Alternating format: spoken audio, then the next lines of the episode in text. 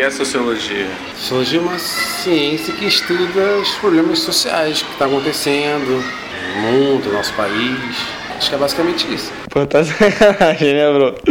Sociologia é o modo de você ver uma sociedade. Calma aí, calma aí, deixa eu pensar pelo menos antes, né? Sociologia é nada mais que o estudo da sociedade. Tem que, a gente é um estudo de fora da sociedade. A gente vê como ela age e como ela, como ela continua. Não sei, mano, não sei. É a ciência que estuda as sociedades pensando de uma forma não quadrada, mas tipo, pensando de todos os lados. É tipo isso, o estudo da interação das pessoas e como que elas funcionam ou não funcionam, onde elas vivem. Olá, alunos! Está começando o primeiro podcast de Sociologia. O tema de hoje é a introdução à Sociologia. Abordaremos alguns aspectos centrais da história da disciplina, seus principais autores, temas e conceitos.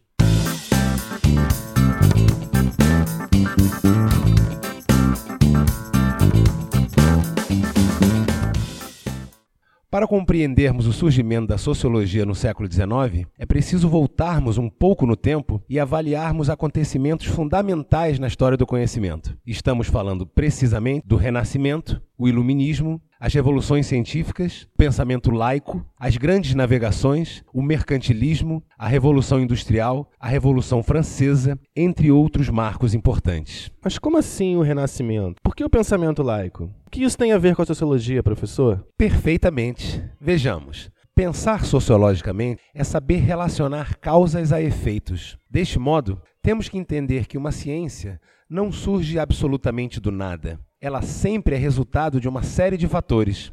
Assim, o Renascimento, ao representar um movimento de revalorização da razão e de determinados ideais gregos, foi fundamental para abrir caminho para o entendimento da realidade mais afeito a explicações racionais, lógicas e científicas. Mas não foi sempre assim? Não. A humanidade possui ao longo da história modos muito diferentes de compreensão da realidade, que pode ser representada não apenas pela ciência, como também pelos mitos, relatos fantasiosos, religião, etc.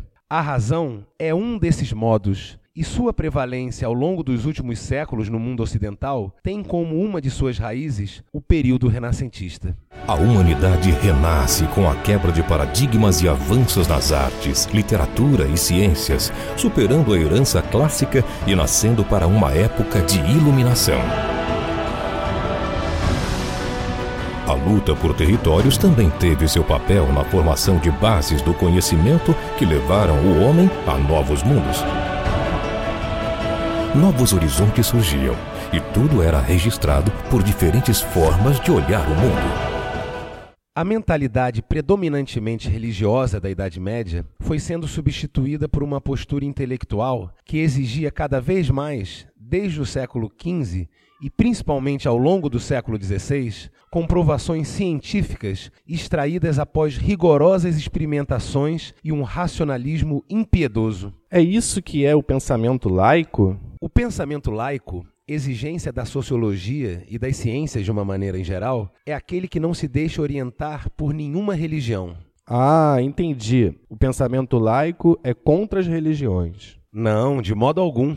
O pensamento laico pressupõe a tolerância em relação a todas as religiões. No entanto, elas não devem ser a base de onde nasce o conhecimento científico. Assim, o desenvolvimento das ciências não deveria ter qualquer impedimento de cunho religioso. A sociologia, ela se erige como uma ciência em finais do século XIX, né? começo do século XX, justamente em polêmica contra a religião e tentando fazer uma abordagem, poderíamos dizer, materialista, né? uma explicação da origem da religião de acordo com alguns cânones. Ao que, que ela se propôs pelo, né, pelo, em um primeiro momento? E explicar dessa forma científica, talvez até um tanto cientificista, copiando as ciências que já estavam assentadas, como a física e a biologia, né, o funcionamento da sociedade. A sociologia surge numa Europa do século XIX com intenso desenvolvimento científico e também industrial, já que a fábrica passa a ser, por excelência, o lugar de trabalho nas grandes e médias cidades, naquele tempo já assoladas pela pobreza dos habitantes recém-chegados do mundo rural.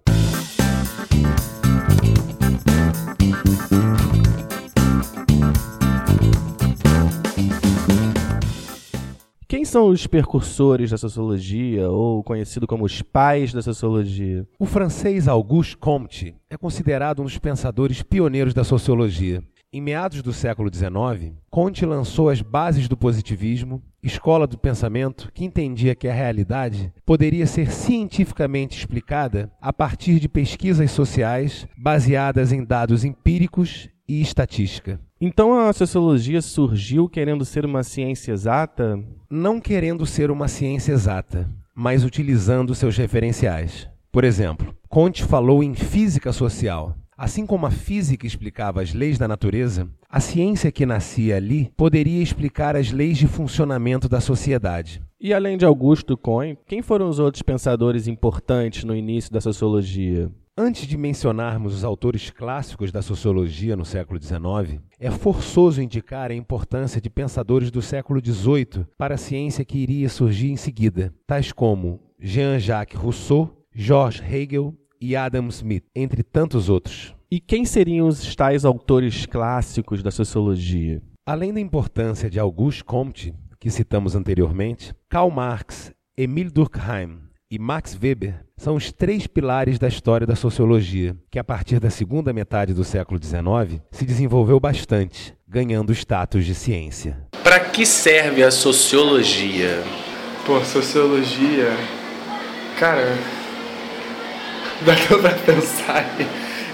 Eu acho que é tipo, fundamental para entender muito como é que é o comportamento humano tipo, entre si em uma sociedade acho que tem muita questão de valorizar o indivíduo, tipo, particularmente, mas também como um todo, e a convivência entre eles. acho que, acho que isso é muito importante. Cada, todo mundo devia ter acesso a tipo, educação básica de sociologia para aprender a viver melhor, ter uma melhor qualidade de vida entre pessoas, nos relacionamentos. Professor, que sociólogo podemos destacar no mundo atual e como ele responderia essa pergunta de para que serve a sociologia?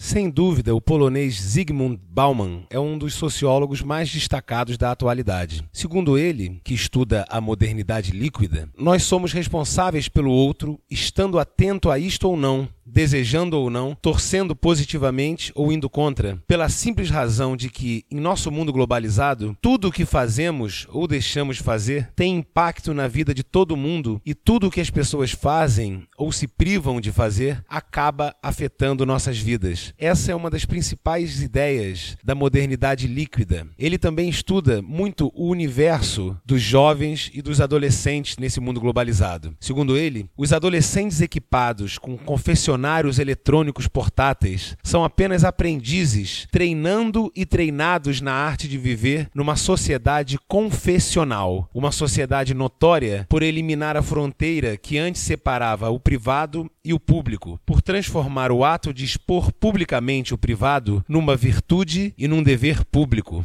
É ou não é uma grande provocação?